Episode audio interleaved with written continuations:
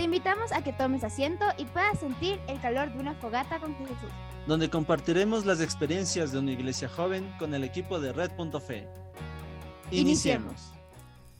Hello, hello, hello chicos, un gran abrazo con cada uno de ustedes desde aquí, desde, bueno, desde donde estoy grabando mi cuarto, la cabina oficial de Red.fe, en esta pequeña Una Fogata con Jesús, un episodio más. Eh, me parece que en este caso es el segundo episodio de esta, que todavía no sé cómo llamarlo, si, mm, no es una nueva temporada, tampoco es un especial, pero sí un momento muy esencial, ya que, como les contaba en el podcast pasado, pues eh, surgió a través de un estado. Ajá, subí un estado de si es que alguien quiere grabar, dejé mi teléfono a un momento por ahí, unas horas, y hubo mucha gente, muchos jóvenes que les interesó el poder grabar un podcast. Y pues como Red.fe siempre acoge los corazones de todos los que acuden al llamado, pues aquí estamos grabando. Eh, con más jóvenes para cada uno de ustedes y para que ustedes no se queden sin invitados. Ya saben que en nuestros podcasts siempre hay invitaditos. Algún rato he de grabar uno solo para que solo me puedan escuchar. Me voy a robar el micrófono de todos. Pues bueno, teniendo esta pequeña introducción, eh, el tema de hoy se viene, se viene algo especial algo muy bonito para mí, la verdad, y un tema que me gustaría a ustedes como eh, saber a través de los comentarios que nos dan en Instagram, en Facebook o a mi celular, no hay ningún problema, lo tienen, eh, sobre qué se les viene al, al, nombre de una fuerza sobrenatural. ¿Qué es lo primero que se les viene a la mente cuando escuchamos este pequeño nombre que le hemos puesto hoy a este, o este tema al podcast, ¿no? Entonces, pero bueno, y para poder conversar esto, eh, no estoy solo, me acompaña un gran amigo, ajá, eh, que también tiene mucha experiencia, tiene más experiencia que yo en los micrófonos, la verdad, ajá. Y pues aquí vamos a compartir un poquito, vamos a compartir un poquito con Manu. Manu, qué gusto poder tenerte aquí. Eh, estoy muy emocionado de poder grabar con alguien que maneja un micrófono mejor que yo. Muchísimas gracias por la invitación. Más bien el gusto es mío poder compartir, hablar con todos ustedes de esto que nos apasiona tanto, que es hablar de, Jesús y cómo Él ha hecho en nuestras vidas muchas cosas. Entonces el gusto para mí es totalmente. Sí, eh, ¿cómo así te animaste a darle una respuesta al Estado? Bueno, me gusta ese tema de medios. Yo estudié periodismo, entonces me gusta hacer esto. o sea, me encanta hablar, me encanta compartir más aún de ese tema que me apasiona mucho. Y al mismo tiempo se abren nuevos caminos, conocemos nuevas personas, llegamos a más gente. Entonces el testimonio es justamente lo que ha hecho Dios en mí. Entonces de esta forma se puede hablar de lo que Dios puede hacer en cada vida de cada persona que nos escucha. Entonces de, más que nada es decirle al Señor, aquí estoy. ya, me vi que este podcast duró una hora. Ya. puede ser. vamos viendo cómo nos va, vamos viendo cómo nos va. Eh, pues bueno, a ver, una fuerza sobrenatural. ¿Qué es lo primero que se te viene a la mente? A ver, si parto hablando de Dios, mi proceso de conversión, la fuerza sobrenatural fue sentirme amado por Dios. Te puedo hablar así claramente. Eh, lo sobrenatural fue que nunca había sentido tanto amor en mi vida. Nunca había sentido que alguien me amara de esta forma. Y esa fuerza sobrenatural se da así. Tal vez en el momento en el que yo, este, le, bueno, ya vamos a dar más detalle de eso. Pero cuando yo le pedí a Dios una señal o algo, simplemente me amó. Entonces no, yo esperaba ver luces, algún cambio en la física, eh, no sé, un temblor, no sé, alguna cosa que se me mueva la silla, que se me, algo así, o una imagen que se mueva, no sé. Pero simplemente fue que me golpeó al corazón y me llevó al corazón esa fuerza natural te puedo decir que es el amor, nada más. Yo creo que si alguna vez nos llega a pasar algo así como lo que estábamos, estabas esperando, nos asustamos. Ah, salimos corriendo y, no queremos regresar. Sí, también puede pasar. Pero claro, uno, bueno, digamos, yo era alguien muy, muy técnico, muy científico, muy incrédulo, muy cerrado. Entonces, si es como que esperas ver algo, wow, es algo que te sorprende. Y no, yo, creo que, si somos muy técnicos, lo vamos a buscar una respuesta. Ajá. Entonces Dios nos toca en lugares donde no podemos dar respuestas. Simplemente para que a través, porque no sé tú, pero hay cosas que yo no entiendo de Dios, verás. Ajá, aquí. hablando de aquí de una fuerza sobrenatural y son cosas que no vamos a poder entender. Y es que Jesús, eh, al menos yo no lo entiendo mucho. Ajá. Porque a, a veces me siento como los apóstoles. O sea, lo sigo porque sé que es del Hijo de Dios, porque es del Mesías. Ajá, y porque tengo que seguirlo y porque es eh, el verdadero. Pero hay cosas que no vamos a poder comprender de él, al menos en las contradicciones que se da. Porque hay una muy específica, que él dice, yo soy la paz, o sea, yo vengo a darte pasito, a paz. Pero también te coge y te dice, ah, no, pero soy la espada. Ajá, te dice, entrega la otra mejilla. Ajá, y dice, yo he venido a dar guerra, a pelear, a que se peleen los hijos con los padres y así, es como que, o sea, Jesús, por favor. Ajá, pero yo creo que ahí nos habla a cada uno, a, cada uno, ¿no? El, que está buscando guerra, pues Jesús le habla de paz. Y al que está buscando paz, pues le habla de guerra. Entonces, lo mismo es con nosotros. Si nosotros eh, buscamos cosas muy técnicas, nos habla sobre cosas que no vamos a poder entender como, como tú dices, del amor. Ajá. Y a una persona más emocional le va a mostrar cosas más técnicas que no pueda comprenderlo con esa emocionalidad. O sea, lo veo de esa manera. No, sí, puede ser. Porque justamente em, uno cuando es cristiano, uno puede hacer una actitud pasiva. Sí, o sea, tú estás llamado a, a enfrentarte, a salir, a luchar. No es que solamente me quedo viendo. Claro, muchas veces nos quedamos en esta postura de decir es que la iglesia no hace nada cuando nosotros somos de esa iglesia que tiene que salir a hacer algo. O sea, como tú me decías de eso, de este caso de que Jesús vino a la gente que es muy pasiva tal vez, y dijo, no, coge la espada, entonces sale y lucha. En cambio, la gente que es muy conflictiva, en cambio, no, o sea, bájale un chance, vamos despacio. Ajá. Sí. Pero, o sea, la palabra llega a todo el mundo como Dios dispone con el Espíritu Santo, inspira en ese rato, entonces. Ahí el Señor se encarga de ver qué hace con las semillas que nos va dejando. Sí. Y también el terreno que nosotros podamos tener en nuestro corazón, para que esa semilla pueda dar, pueda crecer y dar su fruto, porque eh, vaya a ser, eh, incluso, ¿cómo considerarías, teniendo en cuenta la parábola de la, de esta, del sembrador, de los terrenos, que tenemos las que son con piedras, otras que es más arenosa, ¿cómo considerarías que está tu corazón en este momento? A ver, no tengo muy presente cuáles son las, las las ideas. Eh, pero tenemos las de roca, ya. Ajá. Tenemos la que crecen un poquito y, se queman. Ajá. Esas. De ahí tenemos las que crecen con la hierba mala. Ajá. Entonces, esas. Eh, tenemos las que caen en el piso, pero no, no, no, no entran como que al terreno como tal. Y las que sí caen en terreno fértil. Bueno, en mi caso, yo trato de hacerme fértil. O sea, trato de no dejar que que no venga, como decían, que vienen los pájaros y se comen las, semillas. Entonces yo trato de, o sea, de calar hondo, trato de, de entender y de, identificar, aunque obviamente en el camino de la conversión pasan muchas cosas. Entonces a veces uno avanza un poquito y pa, se cae, se tropieza, o alguien llega y te, te trastoca todo. Entonces, como que es un poquito de ambas de alguna forma, pero ya no, ya estoy tratando de no ser tan, eh, ¿qué sería? Tan infértil, sino más bien tan estéril de hecho, y ser un poco más fértil. Entonces, cada vez es más, no me caí, entonces, ¿qué, qué me falló? Entonces, otra vez, eh, trato de, de fertilizarme nuevamente, por decirlo así. Me acuerdo que, no sé, valga el tema, pero me acuerdo que mi maestro formador me decía, hazte que toda esa, ese estiércol que tienes, siémbralo para que de ahí se convierta en abono para que salga un árbol, y un árbol que va a ser tu santidad. Entonces, ah. también hablando de este tema de, hierbas y todo eso, funciona.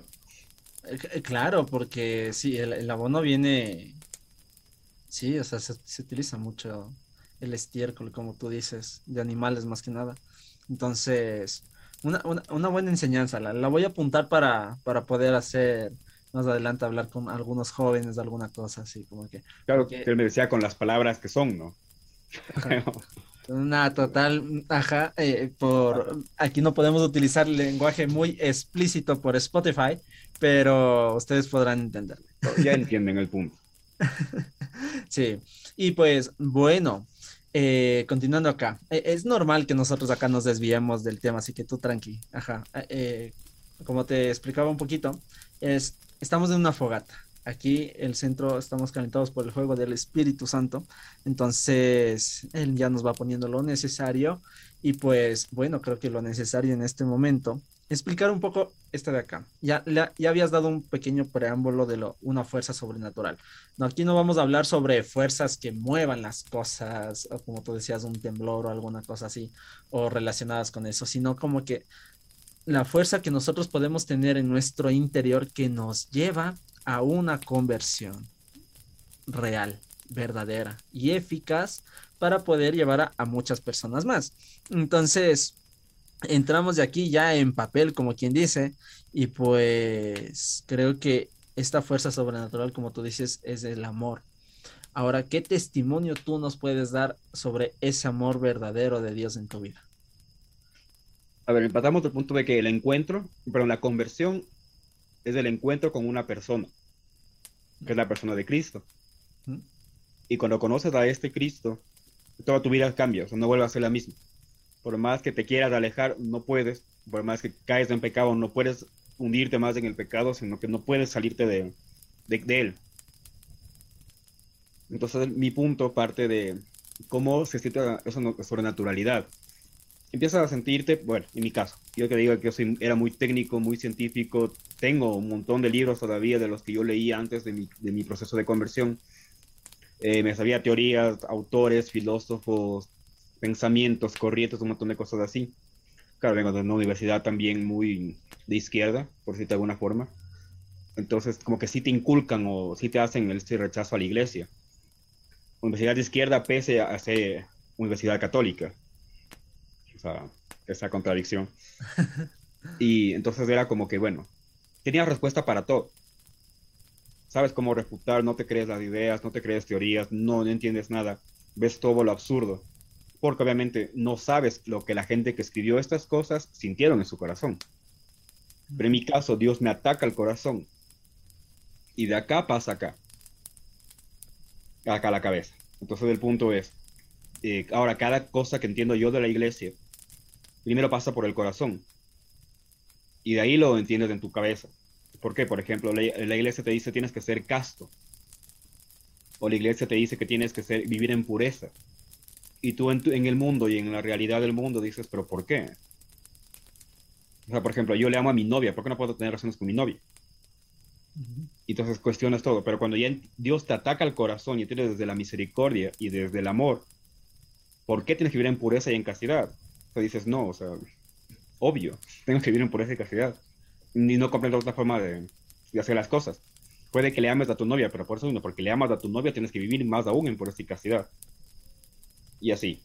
O por ejemplo, no entiendes cómo Dios, eh, eso mismo, justo que decíamos de, la, naturalidad, de la sobrenaturalidad. O sea, eh, yo esperaba ver imágenes que se muevan, ángeles volando en el cielo, luces, cualquier cosa así. Pero si Dios, siendo Dios Todopoderoso, se hace un pedazo de pan, sabes que Él se hace tan simple, tan pequeño y tan, tan pequeño, es obvio que no me va a manifestarse de esa forma, sino que se va a manifestar de la forma más pequeña, más simple. Y me acuerdo que yo leía esto igual en el libro de la hermana Claire. Y igual decía que alguna vez estaba esperando ver luces y eso, pero se te cuenta de que no, que Dios le habla en lo simple, en lo sencillo, en lo cotidiano. Nada, nada extraordinario. Y así es como te vas enamorando de él porque es en lo sencillo. Sí, cuando hablan de eso, a mí siempre se me viene eh, a la mente el pasaje de, de Ezequiel o Elías, me parece que es Elías, me parece, sí, Elías, que fue en busca de Dios. Ajá, y dice que él fue a buscarlo en las montañas y no lo encontró. Eh, lo buscó en las tormentas y no lo encontró. Lo buscó en, en los temblores, no lo buscó. O sea, lo estaba buscando en todo lado. Eh, sobrenaturales muy grandes. Pero cuando sintió una, una brisa en su rostro, dice que él se tapó el rostro porque sabía que Dios estaba en esa pequeña brisa. Entonces, Dios siempre, siempre ha buscado manifestarse en las cositas muy pequeñas. Bueno, eso hasta Egipto. En Egipto sí, eh, Dios dijo, ah, no, acá sí vamos a, a lanzar las cosas, como quien dice, la casa por la ventana aquí, pues más que nada para que todo este pueblo pueda creer en, mí. Porque yo creo que, como te digo, o sea, eh, el pueblo de Israel ya creía en Dios desde, desde el corazón, lo estaba esperando. Entonces ellos sí necesitaron de que ver, ver caer fuego del cielo, literal, con el granizo y todo, para que ellos puedan creer. Entonces, volvemos a lo mismo del, del inicio. Dios es tan sabio que sabe cómo acercarse a cada uno de nosotros. Entonces, y para mí la, esta sobre, esto sobrenatural, algo para mí es la Eucaristía. Yo no, cuando yo recién empecé ya con la práctica de oración delante del Santísimo, a mí se me va el tiempo. perdía la noción del tiempo. Según yo, oraba unos 15, 20 minutos hasta cuando el padre me decía, eh, disculpe joven, ya vamos a cerrar la iglesia y yo de, ¿qué hora es? O sea, ya, son las 8 de la noche. Le digo, pero si yo llegué a las 3 de la tarde. Entonces, pero cuando el Santísimo está expuesto, me, sigue pasando, me sigue pasando de que eh, estoy delante del Santísimo y, tengo que poner tiempo, o sea, eh, el tiempo necesario para, para no alargar tanto. Ajá. Eh, una alarma, porque si no yo me voy, se me pierde el tiempo. Entonces, estas cositas para mí sobrenaturales que van sucediendo, me hacen cuenta de que estoy en el lugar que tengo que estar. Ajá. Y a mí me llena mucho de fuerza el poder eh, que estas cosas sucedan. Igualmente la Eucaristía es un lugar que a mí me sienta mucho de amor, mucho de amor. A veces no estoy en la capacidad o estoy en gracia para comulgar, pero el vivir la Eucaristía cada, eh, o tratar de llevarla a la práctica hace que me sienta tan amado y que pueda compartir muy bien con mi prójimo. Sí, eso es maravilloso. Yo, bueno, yo no soy tan contemplativo, no, soy muy volátil. Yo me distraigo rápido y, y ahí quedé. O sea, me pongo, o sea, le quedo viendo y me empiezo a fijar en la arquitectura, las luces, digo, qué chévere. O sea, no nos sirvo para la vida contemplativa pero justamente la iglesia te propone muchos carismas.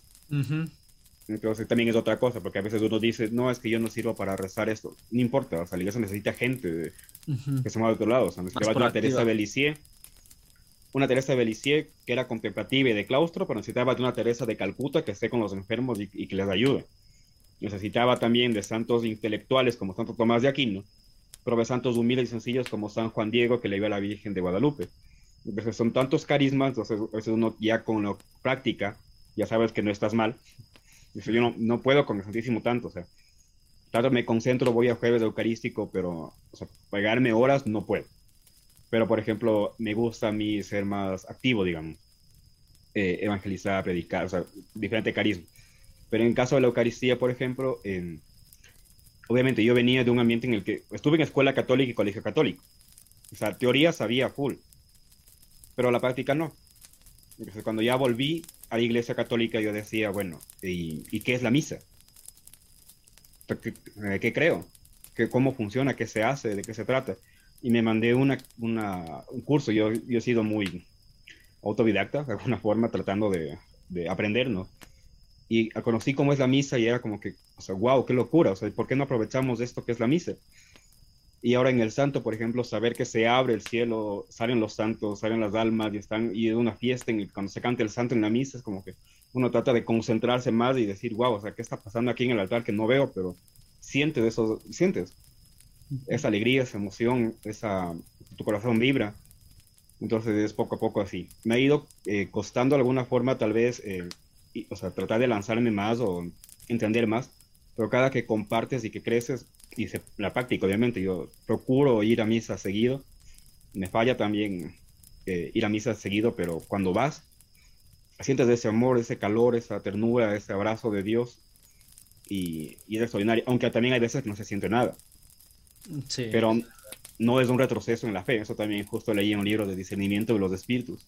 Porque a veces uno piensa de que, chuta, ¿qué me pasa? Estoy árido, estoy frío, no siento nada, estoy mal. Y no, simplemente es tu estado el alma no está tan, tan a, ¿qué sería? Despierta, o tal vez no sientes nada y es normal. Y a veces, a veces las misas sencillísimas que sientes full cosas, que hasta lloras y todo, y en misas, wow, importantísimas, no sientes nada. Pues no significa la misa, sino Dios es así con uno, el alma es así, de inquieta. Sí, sí, sí. Eh, a mí me atraía mucho eh, también esto de acá, en los, en los retiros, ponte yo en los retiros, yo no puedo quedarme muy, muy contemplativo, porque sé que tengo que estar en acción, ajá, o en un voluntariado, tengo que estar en acción, pero sí aprovecho mucho, mucho, mucho los momentos de, eh, de oración, o esos momentos así pequeños que hay, porque es un recargarte, es un recargarte, o sea, para mí esa parte es una recarga, Ajá, porque yo también soy muy, muy volátil. Eh, mis conversaciones con el Santísimo son, es como hablar contigo. Ajá, así, pues, le, empiezo a contar todo mi día, pero haciendo bromas, haciendo chistes, así de que, eh, te prometo que aquí, eh, el día de, estamos grabando aquí miércoles, básicamente, el día de mañana ya jueves eh, ya voy a visitar al Santísimo y ya voy a estar de que, mira tu siervo hermano, grabamos esto y yo le empiezo a contar, aunque ya sabe lo que pasó, pero yo le cuento. Y eso me hace a mí como que sentir un poquito más, más cercano, ¿no? Porque voy contando mi día a día a día y voy orando por todos los que me, me encontré en el día, hasta por la persona que estuvo al lado en el bus o que me quedó viendo feo en el bus.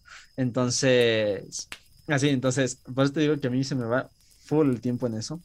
Y haciendo una pequeña acotación a lo que tú decías de la Eucaristía, una vez cuando yo estaba sirviendo eh, de monaguillo, ajá, está justo en el momento de la, de la consagración, ya, cuando el, sacerdote levanta la hostia, yo me acuerdo, no sé cómo sucedió, pero me llené tanto de asombro porque yo tenía que tocar la campanita pero ese día no la toqué porque vi un brillo dorado alrededor de toda la Eucaristía, así, en las manos del sacerdote, que yo me quedé así de...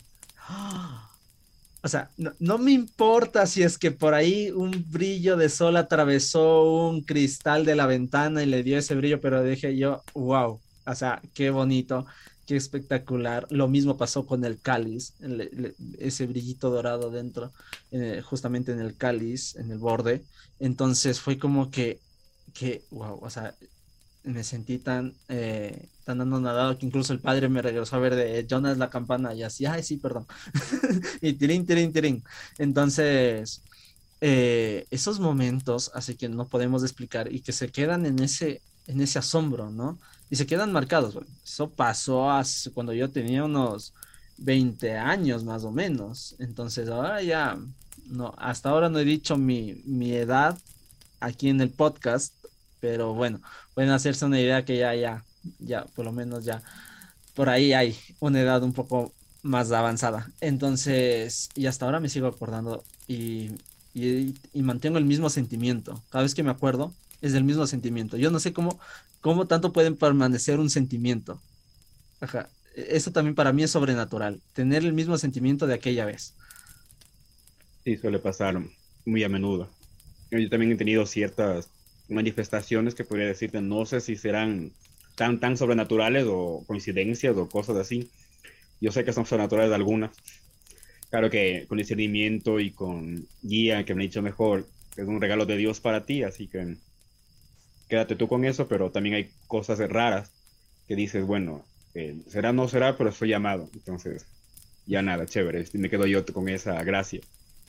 Que también me sirve, ¿no? Para un recuerdito o alguna cosa por ahí.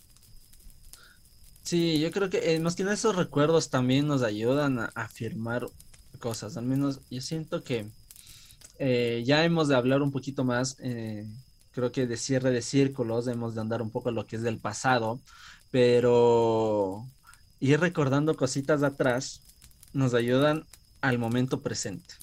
Ajá. Entonces, eso chicos, o sea, ustedes no le tengan miedo al pasado. al menos a mí me choca mucho la frase cuando dicen, no mires atrás ni para recargar fuerzas. Ajá, es como que, no, güey, no, o sea, es necesario ver atrás, es necesario saber, discernir todo lo que pasó porque gracias a eso estás en este momento pero tienes que discernirlo para ver qué tienes que hacerlo en futuro y qué no tienes que hacer en tu futuro.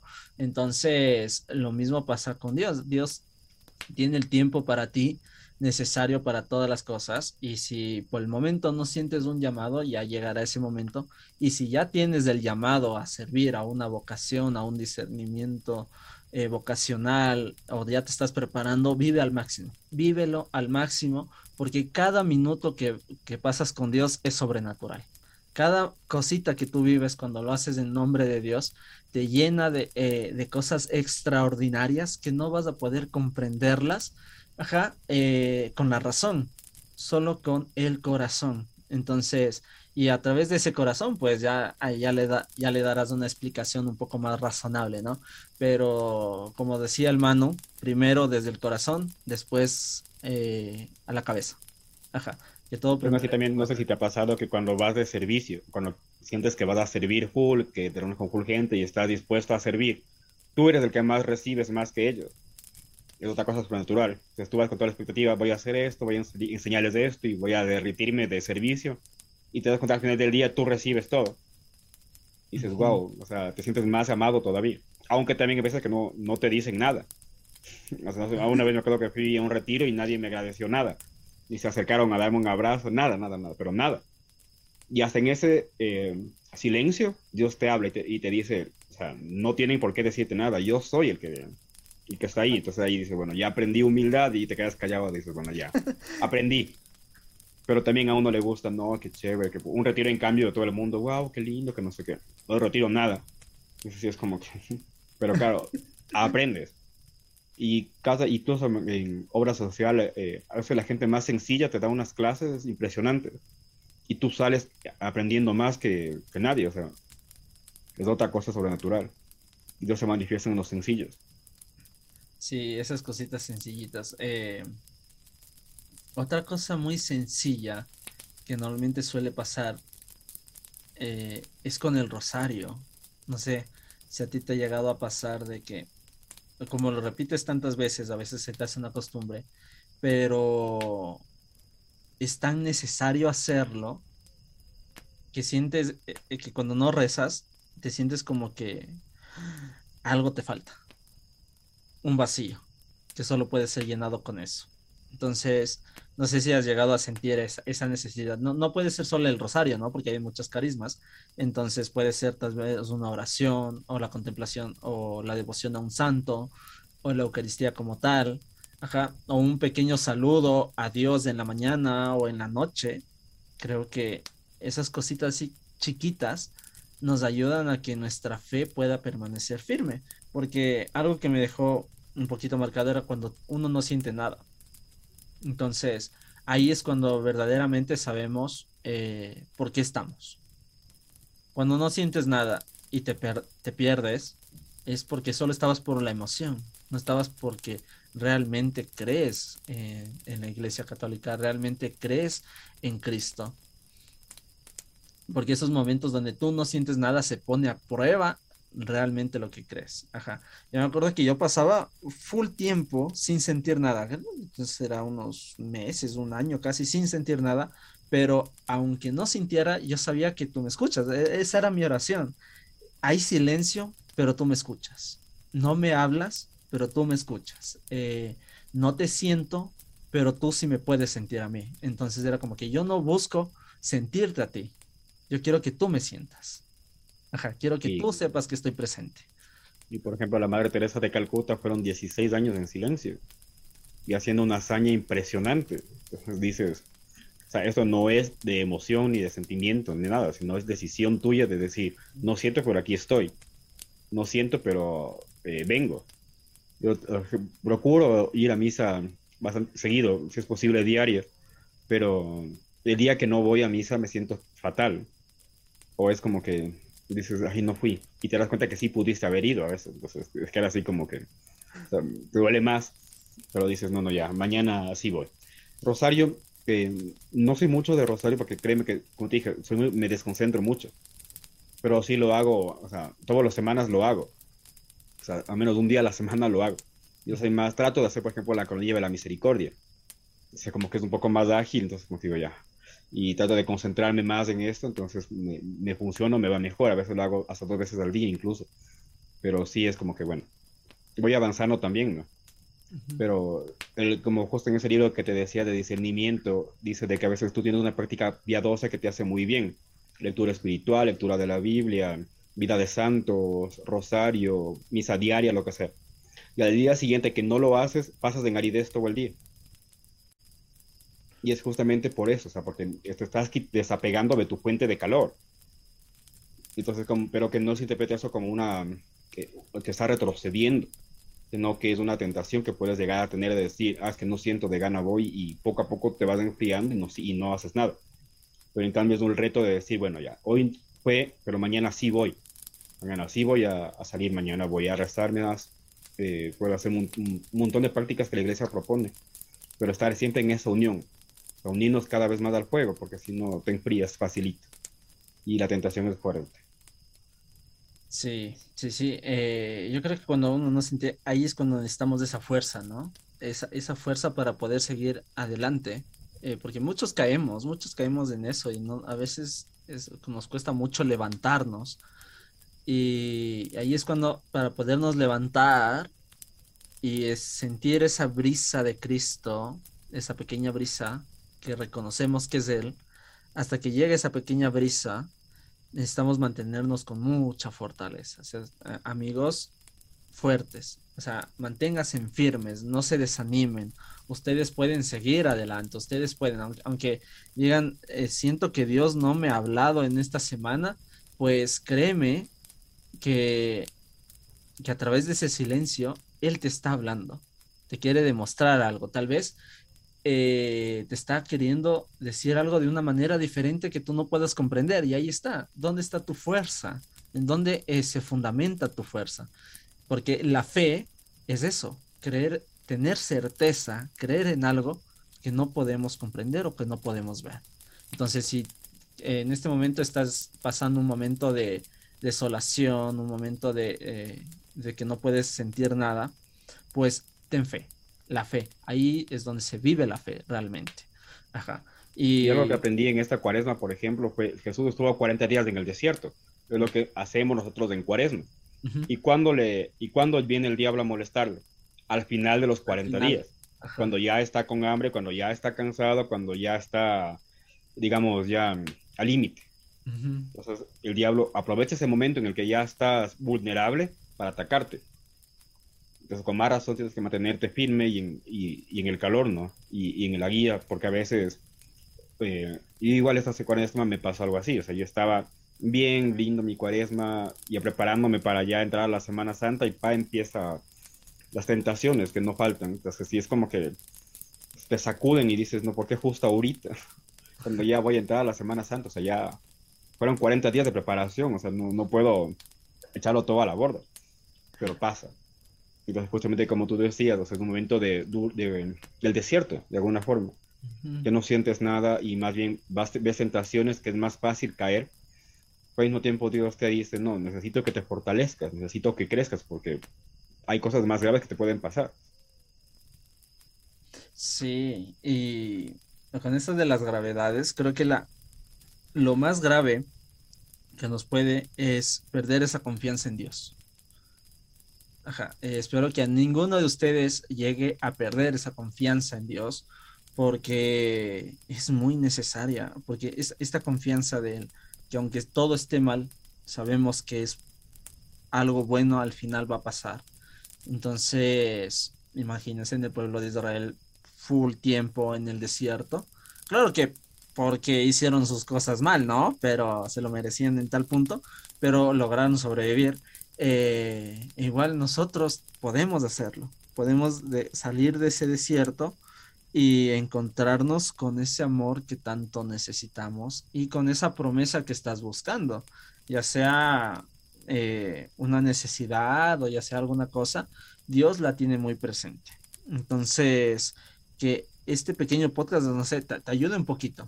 O sea, lo que, lo que yo quiero es que tú, si te estás desanimado, pues anímate anímate bastante a seguir con él y pues, y si ya estás estamos bien espiritualmente, estamos bien emocionalmente, pues compartamos, compartamos con los que más necesitan. Creo que es lo que más podemos hacer. Y, y también, por ejemplo, en el, uno de los evangelios recientes de este domingo, del domingo, de hecho, era de Jesús cuando se aparece a los discípulos y no está Tomás y luego Tomás ya regresa todo eso. Y, y eh, José sacerdote en el párroco aquí decía esto, o sea, em, ¿quién de aquí ha visto a Cristo resucitado? ¿Quién lo ha visto? Nadie. Nadie, ninguno hemos visto con los ojos a Cristo resucitado. No lo hemos visto, ni sus llagas, ni sus, ni sus, ni sus eh, piernas, ni nada, no lo hemos visto. Pero creemos en Él, nos reunimos en esta misa por Él y estamos creyendo y haciendo muchas cosas por Él entramos en esta categoría que Jesús dice, bienaventurados los que creen sin haber visto. Entonces estamos ya dentro de esa categoría, somos los bienaventurados que creemos sin haber visto a Cristo resucitado. Lo vemos en la Eucaristía, sí, pero no lo hemos visto a Él eh, físicamente. Pero ya estamos en esta categoría de estos bienaventurados.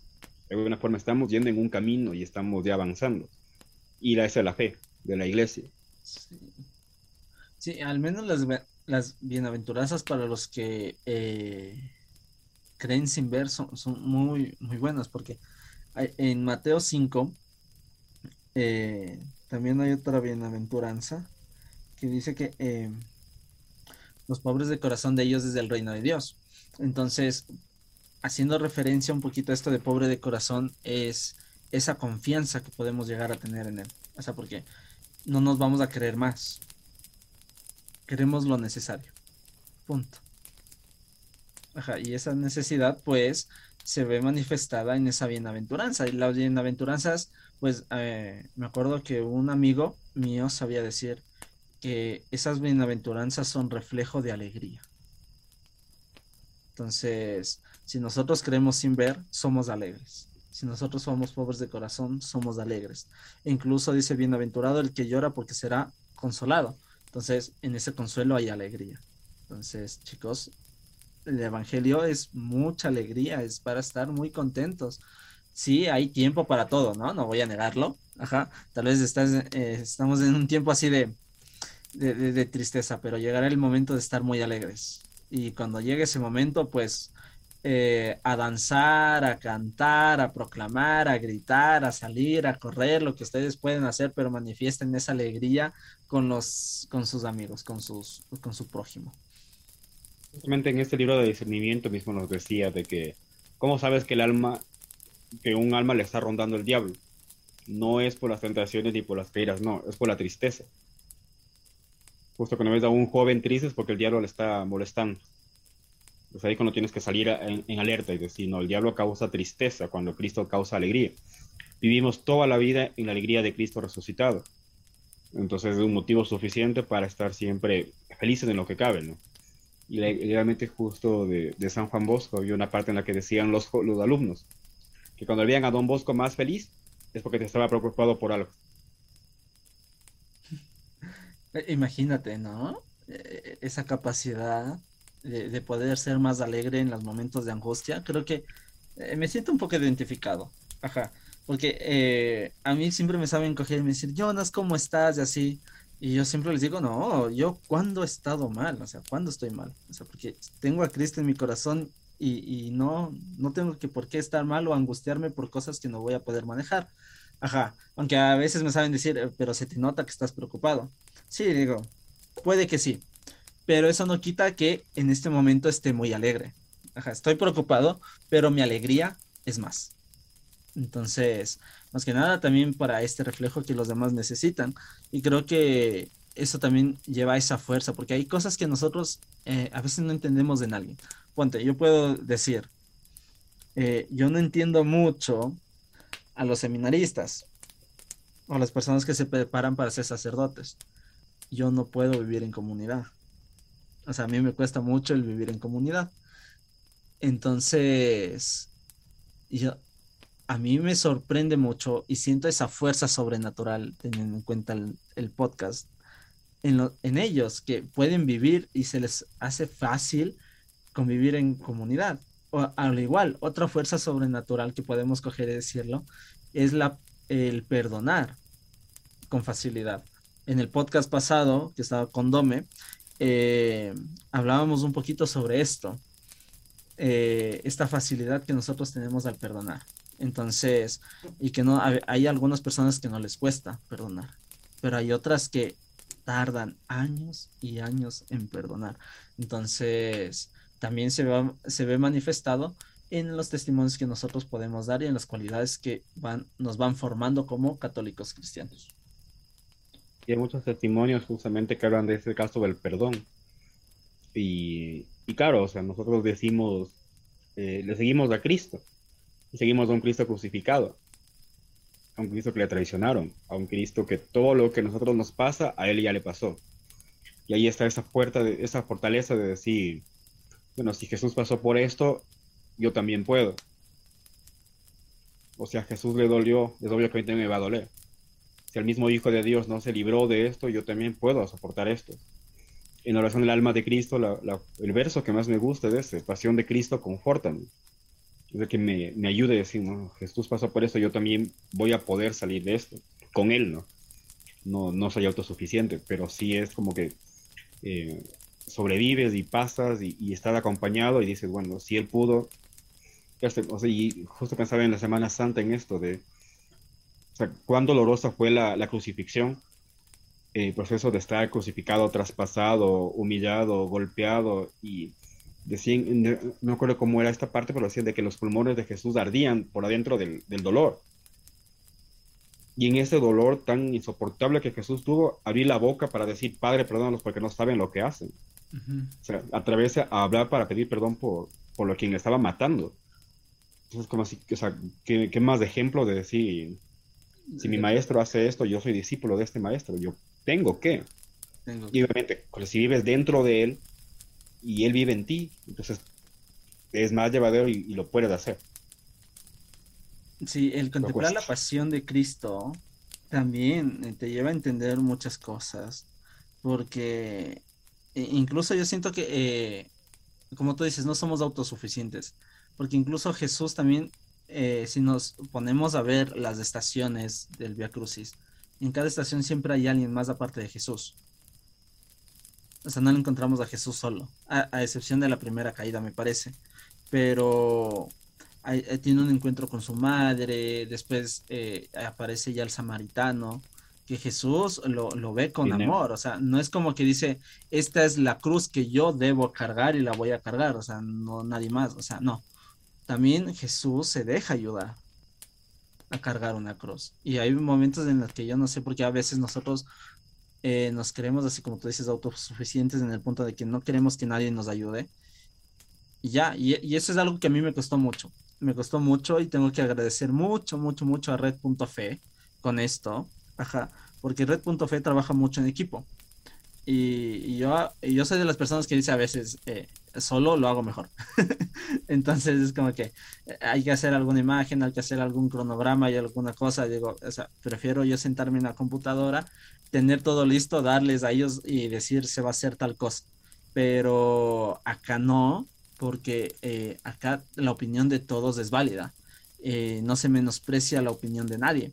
Entonces, ahí logré comprender el verdadero significado de trabajar en equipo, porque si eh, Red.f tiene un montón de espacios, tiene full espacios de evangelización, pero todos ellos son acompañados, por lo menos dos o tres están en cada uno, nadie lo lleva solo.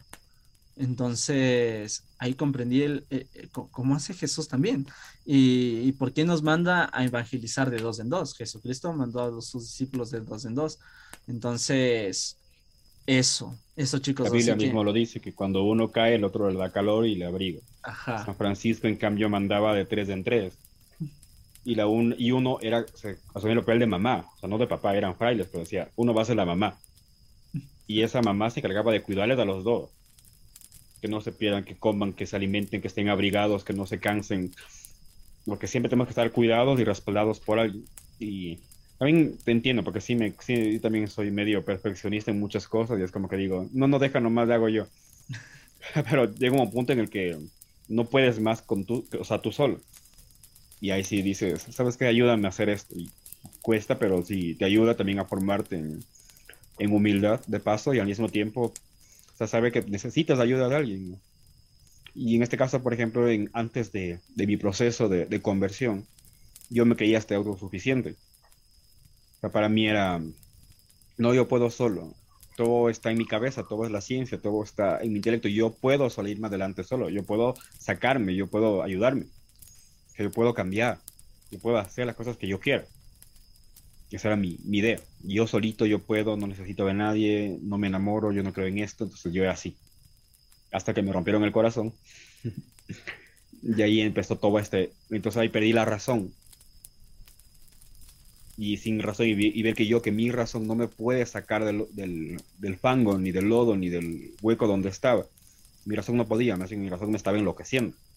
Y yo ya sin razón, Dios entró tranquilamente a atacar acá, al corazón.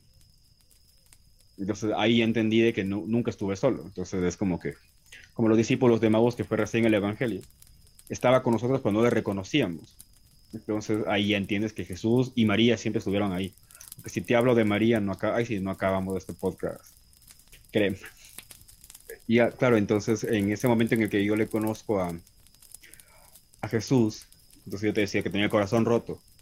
Entonces viene Jesús, que es el experto en sanar heridas, y él me dice, yo te amo y estoy aquí. Y ahí se, sentía mi corazón lleno como nunca había sentido, incluso estaba hinchado. se me sentía hinchado, o sea, yo decía, ¿y, qué es esto? Y me sentía amado totalmente, esa fuerza sobrenatural. Entonces era como que ya no te dolía, o sea, era como que, wow, que esto eres, o sea, me amas y, era impresionante. Y por ejemplo, hay una canción que cantaban en mi retiro eh, de Maús en el que yo fui, y había una canción que era Mi Nuevo Amor espero que se hayan oído. Sí, sí, sí. Entonces, río roto el corazón, le conozco a Jesús, me siento amado y ponen esta canción, o sea, era, wow, o sea, el esquema completo de, de todo el panorama, decir, wow, aquí es. A, mí la canción que me pone así eh, y, y, que me, siempre me duele y me saca una lágrima, por lo menos me saca una cuando estoy así desconcentrado. Pero cuando me concentro, o sea, quedo ahí. Ajá, tienen que venir a dar un abrazo para levantarme, porque es, es hasta la locura. Ajá, eh, de, Pablo Martínez. Pablo Martínez. Ajá. Entonces, es, es, esa, esa canción a mí, ay Diosito, es, es como, no sé, o sea, me hace cuenta eso. O sea, hasta la locura soy capaz de amarte, pero esta locura también la quiero ver manifestada. Entonces, yo, yo he encantado esa canción cada vez. yo, yo la escucho, la escucho de fondo y es automáticamente pues me, me pierdo. El resto se queda ahí y yo me concentro. Ajá, y saben que así de Jonas, eh, de aquí de tierra Jonas, de tierra Jonas, y yo de, espérate, esa canción, déjame, deja que termine la canción, ya ahí sí te atiendo. Bueno, también es por naturalidad que tú mismo me dices, yo antes era frío, era un, mm. tronco, o sea, no, no sentía nada. O sea que bueno, me fui a mi retiro y ahora lloro por cualquier cosa, o sea, es impresionante. Con mi amiga decimos, eso, no, para no decir somos llorones, no, tenemos don de lágrimas la, justificación. Bueno, yo a veces lloramos por todo. Ya estás en misa y pa, O en cualquier lado. O en la casa. O, alguien te llama y te dice, ¿sabes qué? Gracias por algo. no, así. No, estoy bien llorando. O sea, eh, hay situaciones muy concretas en las cuales a mí me quiebra. Ajá, una de esas es esta canción. Entonces, si a mí me quieren ver llorar, eh, tienen que tocar esta canción, así. Eh, pero de ahí soy súper duro en llorar, ajá. Entonces, eh, hay otra situación también que me hace llorar, pero no lo voy a exponer por el momento. ya habrá en otro podcast si es que quieren saber. Les va a tocar irse escuchando capítulo a capítulo, por ahí salga alguna vez pero ya, esas son tres situaciones en las que yo sí quedo así como que, mi corazoncito se acaba de romper, necesito a alguien que me abrace y que, me diga, todo va a estar bien. no, pero esto no, no, no me hice bien llorón, o sea, te juro, es increíble. Sí. A veces lloro para cualquier Estas cositas. lees la Biblia y algo te, te, justo lees algo y eso recién me pasó que estaba leyendo y lo subrayé en mi Biblia, era la parte de, ¿cómo era? Yo soy el pastor y las ovejas escuchan mi voz y me siguen. y leí todo este versículo y ya como que me dolía el corazón decía, qué hermoso. Y, No, eh, no puedo, o sea, no, Es el bidón de lágrimas, por si acaso. y pues bueno, chicos, aquí hablando de cosas eh, un poquito, eh, igualmente va a haber un tema más adelante, similar a este, donde, que le hemos puesto, no me lo vas a creer, o no me vas a creer. Entonces ahí vamos a hablar de cosas, oh, aún más. que, o sea, no nos van a poder creer los que le vamos a contar y van a tener que ir a investigar bastante.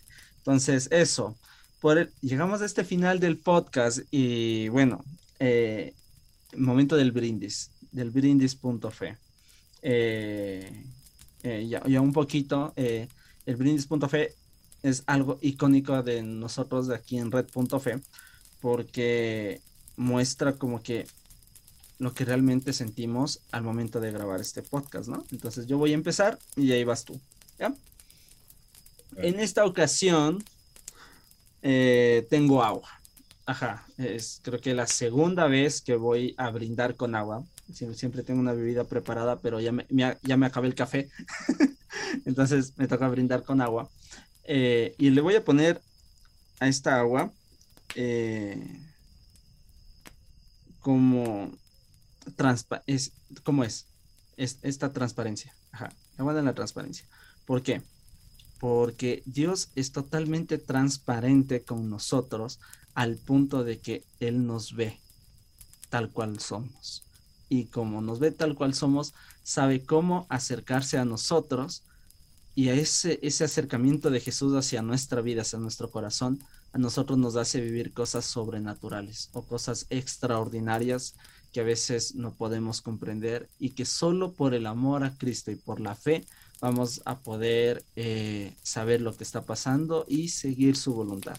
Así que espero que ustedes también puedan ser transparentes como un agua y que Dios pueda eh, en cada una de sus vidas pues manifestarse, manifestarse en lo necesario para ustedes y que ustedes puedan escuchar su voz. Por favor, escuchen la voz de Dios, que Él tiene muchas cosas preparadas para cada uno de ustedes.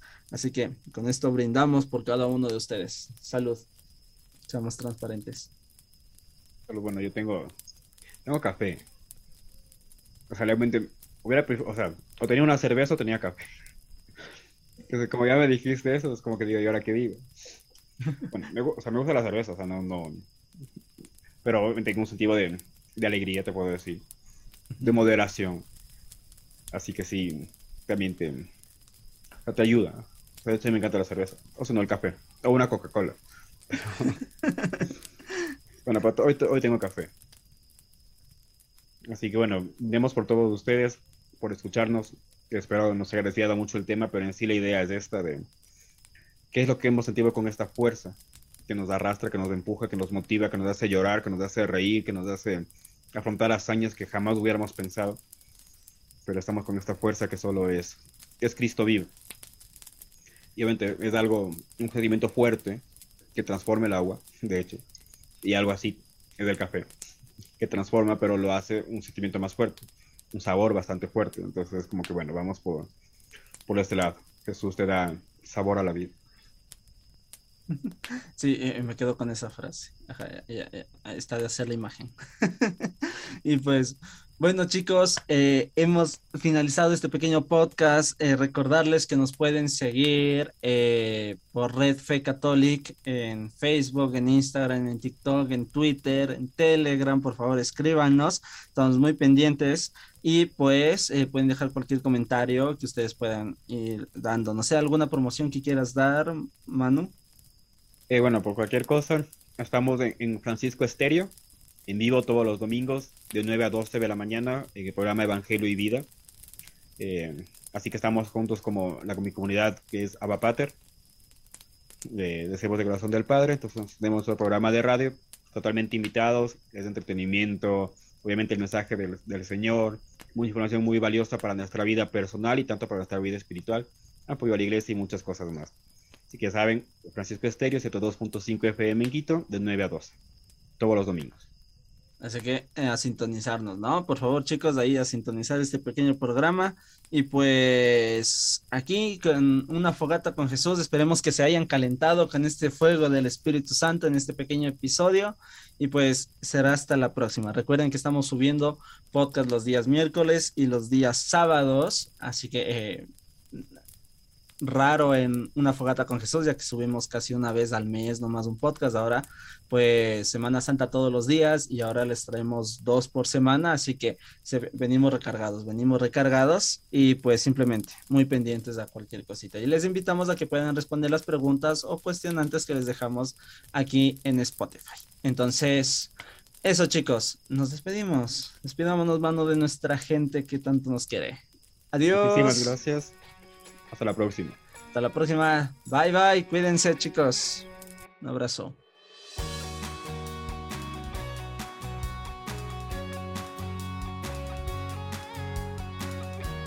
Gracias por escuchar un episodio más de Una Fogata con Jesús. Te invitamos a compartir este podcast con tus amigos y a seguirnos en nuestras redes sociales como Red Fe Católica. Hasta un próximo capítulo.